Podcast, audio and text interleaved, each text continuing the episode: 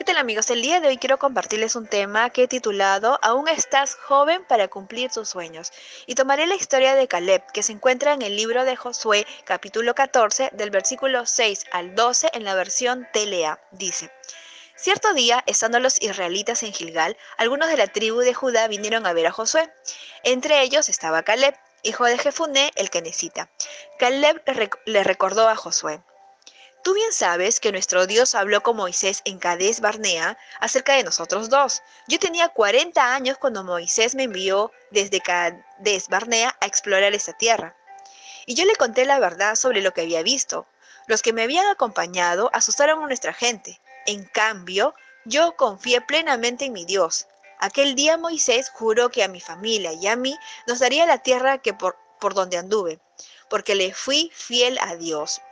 Eso pasó hace 45 años y todo este tiempo que nuestro pueblo ha andado por el desierto, Dios me ha protegido, tal como lo prometió. Mírame, ya tengo 85 años, pero estoy tan fuerte hoy como cuando Moisés me envió a explorar y todavía puedo pelear. Por eso te pido que me des la región montañosa que Dios prometió aquel día. Tú bien sabes que los descendientes del gigante Anak viven en ciudades grandes y bien protegidas, pero con la ayuda de Dios los podré desalojar. Y así conquistaré esas ciudades tal como Dios lo prometió. Imagínense. Después de 45 años, el sentir de Caleb sobre la promesa de Dios seguía intacta en su corazón. A pesar de todos esos años, él estaba confiando en que vería lo que Dios le había prometido.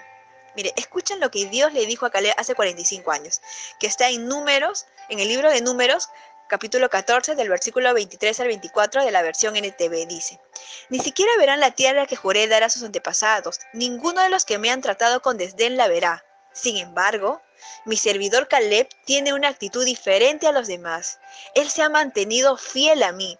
Por lo tanto, yo le llevaré la tierra que él exploró. Sus descendientes tomarán posesión de la porción de la tierra que les corresponde. Josué y Caleb eran uno de los espías eh, que confiaron en Dios. Por eso fueron los únicos varones de su generación que entraron a la tierra de Canaán. Entonces, durante esos 45 años, imagino que Caleb ha estado viendo pasar cada año cómo morían todos esos varones de su de, contemporáneos a él y morían. Y él ha podido ver todo ello. Pasaba todo eso porque Dios había indicado que no pasaría esa generación. Pero Dios lo ha estado cuidando todo ese tiempo. Y Caleb aún conservaba en su corazón la promesa y estaba apto encima para cumplirla. Mira, a pesar de su edad, a, su avanzada edad, a sus 85 años, él afirmó que se sentía fuerte y listo para pelear. ¿Qué significa el nombre de Caleb? Caleb es audaz, fuerte, impetuoso, valiente, perseverante, capaz, vigoroso. Su nombre también se ha traducido como perro, es decir, un perro que se afirma en su fe fuertemente y no la suelta. Caleb era un hombre fiel. El mismo, el mismo Jehová eh, afirmó su fidelidad hacia él. E imagino que durante esos también 40 años en el desierto, pues habrá escuchado tantas, eh, tanta gente desanimada. Es decir, quejas, quejándose de que por qué siguen vagando en el desierto, no comemos bien, no hay carne, no hay frutas, hay poca agua. Mira, tantas quejas que en un momento a nosotros nos puede afectar, pero él aún permanecía fiel, ya que imagino que en su corazón él soñaba con ver esa promesa. Mira, Caleb, a sus 85 años estaba dispuesto a pelear por lo que había soñado y sabía que lo lograría porque Dios estaba con él, porque Dios cumpliría lo que había prometido. ¿Acaso él, a pesar de los años, le pesaba? ¿O en el texto no se menciona nada si dudó por un momento, por la edad que tenía? Para nada, estaba tan seguro. Caleb era un hombre visionario. Por eso, aún estás joven para cumplir tus sueños. Mira, Dios es fiel, Él cumple sus promesas. ¿Qué dice 2 Timoteo 2.13? Si somos infieles, Él permanece fiel, pues Él no puede negar quién es. Además, Dios tampoco es deudor de nadie. ¿Qué dice Hebreos 6:10? Dice, pues Dios no es injusto y no olvidará con cuánto esfuerzo han trabajado para Él y cómo han demostrado su amor por Él sirviendo a otros creyentes, como todavía lo hace. Entonces, ¿Qué debemos hacer para cumplir y luchar por nuestros sueños y anhelos que Dios en un momento Él nos ha prometido? O quizás en algo que tú quisieras y que esté dentro de la voluntad de Dios. Pues hay tres cosas, así como Caleb lo logró, hay tres motivos por los cuales debemos tener presentes para poder cumplir nuestros sueños a pesar de la edad que podamos tener. Primero es la fidelidad de Dios. ¿Qué es la fidelidad? Pues es la firmeza y constancia en los afectos, ideas y obligaciones, y en el cumplimiento en los compromisos establecidos. ¿Qué dice Romanos 8, 38, 39? Dice, por lo cual estoy seguro que ni la muerte, ni la vida, ni ángeles, ni principados, ni potestades, ni lo presente, ni lo porvenir, ni lo alto, ni lo profundo, ni ninguna otra cosa creada nos podrá separar del amor de Dios que es Cristo Jesús, Señor nuestro. Debemos ser fieles a Él. El otro motivo es tener fe en Dios. Muchas veces hemos pensado que los años pesan, que quizás no alcanzaremos lo que soñábamos y hemos sido algunas veces fatalistas, pero debemos poner toda nuestra confianza en Dios. Como Caleb, él jamás dudó en la promesa de Dios, jamás. Siempre conservó esa esperanza en Dios. ¿Qué dice Marcos 11:24? Por tanto os digo que todo lo que pidieras orando, creed que lo recibirás y os vendrá. Solo ten fe en Dios que lo hará. Evita esos pensamientos de desánimo que pueda venir a tu mente. Tercer punto, cuida el templo del Espíritu Santo. En 1 Corintios 6, 19 dice, ¿no se dan cuenta que de, que su cuerpo es el templo del Espíritu Santo que vive en ustedes y les fue dado por Dios? Ustedes no se pertenecen a sí mismos. El cuerpo de un creyente le pertenece al Señor y debemos cuidar el templo, pero no solo con respecto al tema de la fornicación, el adulterio, etc. También debemos cuidar el cuerpo para estar aptos para la obra del Señor. Es decir, tener una alimentación sana, hacer ejercicios, alimentar nuestra mente con la lectura en la Biblia, leer también otros libros cristianos, evitar excesos, dormir bien. Todo eso es importante para mantener el cuerpo, para mantener el cuerpo en todo ese tiempo vigoroso, activo y apto para la obra. Mira, para concluir, mientras Dios nos permita un día más de vida, aún hay tiempo para lograr esos sueños y anhelos que podamos tener. No debemos poner excusas de nuestra edad, nuestras limitaciones, etc. Recuerda, debemos ser fieles a Dios, tener fe en Dios y cuidar el templo del Espíritu Santo. Perdonen, olviden, amen, confíen en Dios en todo tiempo. Recuerda que la voluntad de Dios siempre será perfecta y agradable. Esperando que esta palabra cale en sus corazones, me despido y que Dios los bendiga. Hola amigos? El día de hoy quiero compartirles un tema que le he titulado Si Dios está contigo, ¿quién contra ti? Para ello he tomado el libro de Josué del capítulo 11, del versículo 1 al 6 de la versión Telea, y voy a relatar la historia en sí y mencionaré algunos versículos para tratar el devocional. El rey Javí, rey de la ciudad de Hazor, convocó a sus reyes vecinos, ¿no? a sus amigos vecinos, para pelear en contra de Josué y el pueblo israelita. Ellos sabían lo que Josué estaba haciendo con la tierra de Caná, conquistando ciudades y matando a sus reyes y al pueblo. Y tuvieron miedo. Así que decidieron juntarse los reyes de Caná de las diferentes ciudades, como de Madom, Sinrón, Aksaf, Amorreos, Hititas, Fereceos, Jebuseos, Heveos. Todos se unieron para poder juntarse y pelear contra Josué. ¿Y saben cuántos eran? ¿Quieren saber cuántos eran ellos? Bueno, en Josué capítulo 11, versículo 4 dice, y vinieron esos reyes con todos sus soldados, caballos y carros de guerra. Eran tantos como la arena del mar, pues no se podía contar. ¿Tú te imaginas el rostro de Josué, la cara de Josué que habrá visto al ver tamaña cantidad de soldados? Mira, yo imagino que habrá pasado por su mente, ¿y ahora qué va a hacer mi pueblo? O sea, de hecho que va a morir al, enfrentar a todos esos hombres, porque era pelear, digamos, 100 hombres contra uno. O quizás en su mente habrá pensado, creo que lo mejor sería rendirnos, así al menos podrá sobrevivir el pueblo de Israel, ¿no? Mira, habrá sentido tanto miedo que Dios habrá escuchado sus pensamientos y esto fue lo que le dijo, que está en Josué 11, versículo 6, dice. Dios le dijo a Josué, no le tengas miedo, porque mañana a esta hora yo los habré matado a todos delante de Israel. Pero ustedes, por su parte, tendrán que dejar inútiles a los caballos y prenderles fuego a, las, a los carros de guerra.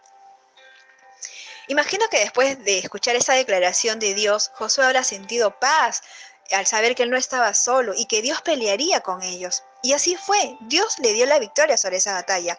Pero ahora yo me pregunto, ¿alguna vez habrá sentido esa misma sensación de Josué? ¿Habrá sentido miedo, pavor por la situación que habrás pasado o quizás en este momento lo estés pasando?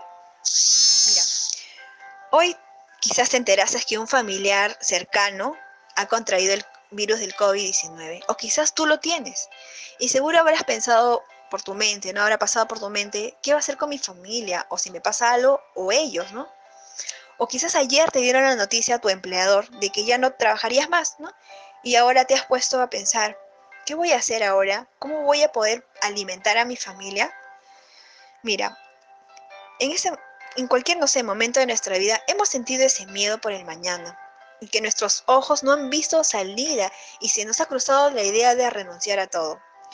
Pero bueno es Dios, que en ese momento su palabra nos ha consolado y nos ha sostenido. ¿Qué dice Romanos 8:31? ¿Qué pues diremos a esto? Si Dios es por nosotros, ¿quién contra nosotros? Si Dios está con nosotros, nadie podrá con nosotros.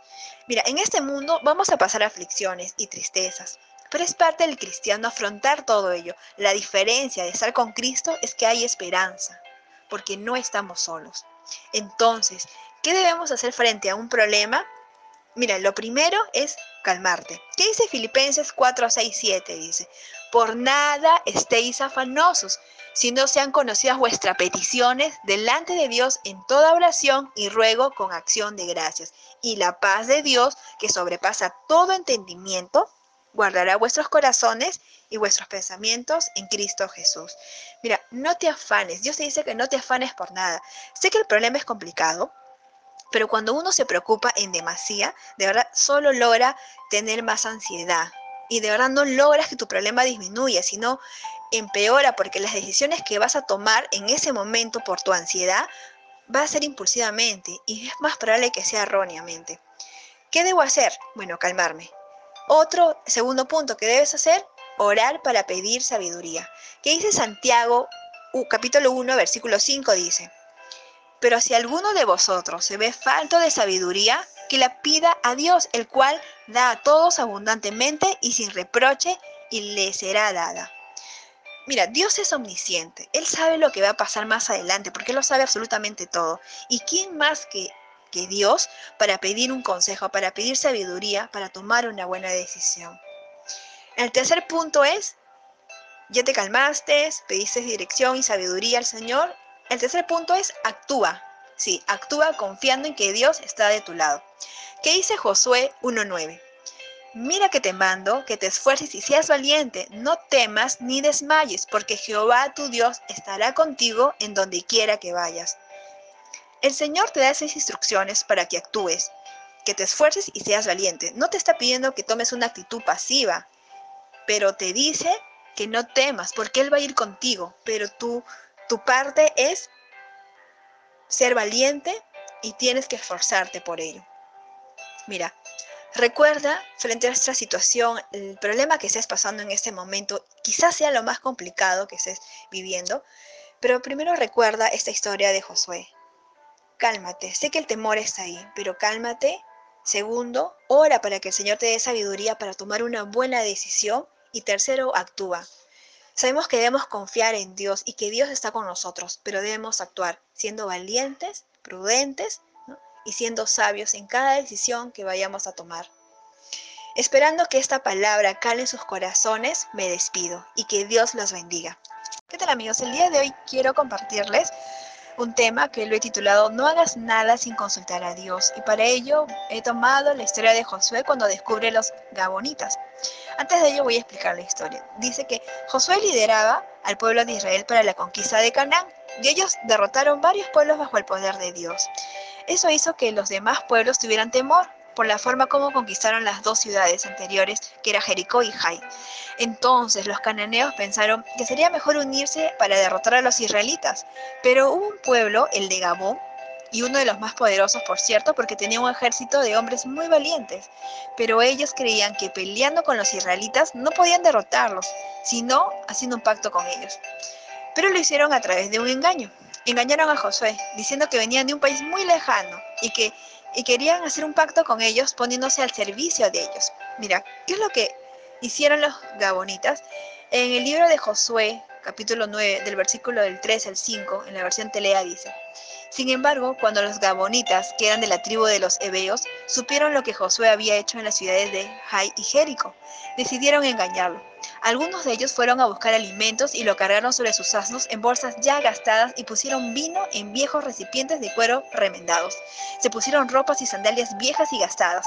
Solo llevaron pan, solo llevaban pan seco y hecho pedazos para hacer creer que venían de lejos. Los gabonitas hicieron todo ese plan para hacer creer a Josué que realmente venían de lejos, pero en realidad ellos eran sus vecinos. Entonces, Josué y los líderes israelitas accedieron a ese pacto, pero luego de tres días se enteraron del engaño. Y Josué les encaró diciendo por qué los habían engañado. Y miren las respuestas que dieron los gabonitas, que está también en el mismo libro, en Josué capítulo 9, del versículo 24 al 25 en Telea. Ellos le respondieron, si mentimos fue porque teníamos miedo de perder la vida. Nosotros sabemos bien lo que el Dios de ustedes prometió a Moisés y a todo el pueblo de Israel. Prometió que les daría toda la tierra y mandó a matar a todos sus habitantes. Estamos en sus manos. Haga usted con nosotros lo que mejor le parezca. Aquí hay algo interesante que mencionan los gabonitas. Dice, sabemos bien lo que el Dios de ustedes prometió a Moisés y a todo el pueblo de Israel.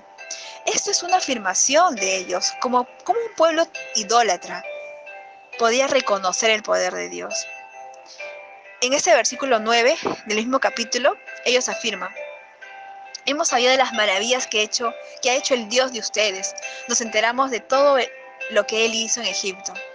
Los gabonitas sabían perfectamente el Dios que, de los israelitas, sabían el poder que Él tenía y que iba, Él iba delante de ellos y que cada victoria era porque Él los ayudaba. Pero ¿por qué tanto sabían los gabonitas? Quizás porque ellos habían escuchado ya de la ley de Moisés. Mira, en Deuteronomio 7, del capítulo 7, del versículo 1 y 2, en Telea, se menciona esto. Eso fue, eso era una advertencia en realidad, dice. Moisés continuó diciendo, nuestro Dios los hará entrar en la tierra que les va a dar. Arrojará de allí a siete naciones más grandes y poderosas que ustedes, los hititas, los jerjeseos, los amorreos, los cananeos, los fereceos, los hebeos y los jebuseos, cuando Dios ponga a esas naciones bajo el dominio de ustedes, no les tengan compasión ni hagan ningún trato con ellos, con ellas, destruyanlas por completo. Los gabonitas sabían perfectamente esa ley y sabían que los iban a destruir. Pero entonces idearon toda esa trama de hacer creer que venían de un país lejano para poder sobrevivir y hacer un pacto con ellos. Es por ello que prepararon todo ese engaño para poder sobrevivir en realidad. Pero ¿cuál fue el problema entonces de Josué y de los israelitas? Bueno, está en el versículo del mismo capítulo 9, en el versículo 14, que dice, los israelitas aceptaron comer de esas provisiones sin consultar a Dios. Y a ello voy. No hagas nada sin consultar a Dios. Muchas veces eh, nos hemos guiado de nuestra propia prudencia, ¿verdad? O nuestras corazonadas. Y las decisiones que hemos tomado no han sido para nada correctas. Porque en realidad a primera vista nos han parecido bien y nos, y nos hemos guiado de ello. Pero todos los días tomamos decisiones del día a día. No sé, de comprar algo, de salir a visitar a un hermano, etc. O las que perduran también en nuestra vida, como seguir a Jesús liderar un ministerio, casarme, tener una familia, etc. Pero entonces, ¿qué debo hacer para tomar buenas decisiones? Porque las decisiones van a ser en toda mi vida, en todo el transcurso de mi vida. Yo debo tener en cuenta dos cosas. Primero, orar. Debemos orar para pedir dirección. ¿Qué dice el Salmos 25.1 en TLA? Mi Señor y Dios, a ti dirijo mis ruegos, porque en ti confío. Nuestra confianza siempre debe estar en Dios y a través de la oración yo necesito esa guía para tomar una buena decisión. Pero siempre tengo que orar. ¿Qué dice primera de Tesalonicenses 5:17? Orar sin cesar. Debemos orar en todo tiempo, porque ¿quién más nos conoce y sabe qué es mejor para nosotros? Solo Dios. ¿Qué más debo tener en cuenta para tomar una buena decisión? Pues la palabra de Dios. Toda decisión que se tome no puede estar jamás en contra de la palabra de, Dios. Mira, por más paz que tengas, por más eh, que tu conciencia te pueda decir que está bien, si está en contra de la palabra, eso jamás será la voluntad de Dios. Es decir, la voluntad de Dios jamás va a estar en contra de su palabra, jamás. La palabra nos va a guiar en nuestro camino, siempre. ¿Qué dice Salmos 32, 8? Te haré entender y te enseñaré el camino en que debes andar. Sobre ti fijaré mis ojos. Recuerde que toda decisión que tomemos debemos orar antes y luego reforzar con la palabra, siempre en todo momento. Las decisiones que tomamos serán a diaria. Cada momento tomamos decisiones, ya sean pequeñas, medianas y grandes a largo plazo. Pero tenemos que tener una dirección y tiene que ser dirigido por Dios. Esperando que la palabra de Dios cale en sus corazones, me despido y que Dios los bendiga. ¿Qué tal amigos? El día de hoy quiero compartirles un tema sobre la confianza que debemos tener en Dios y para ello he titulado Jamás dudes de Dios. Y tomaré el libro de Josué, capítulo 6, del versículo del 2 al 5 en la versión Telea, que habla sobre los muros de Jericó. Dice, entonces Dios le dijo a Josué, voy a poner en tus manos a Jericó, a su rey y a sus mejores soldados. Tú y tus soldados marcharán alrededor de la ciudad una vez al día durante seis días. Delante del cofre del pacto irán siete sacerdotes, cada uno de ellos con una trompeta. El séptimo día todos marcharán siete veces alrededor de la ciudad, mientras los sacerdotes tocan sus trompetas.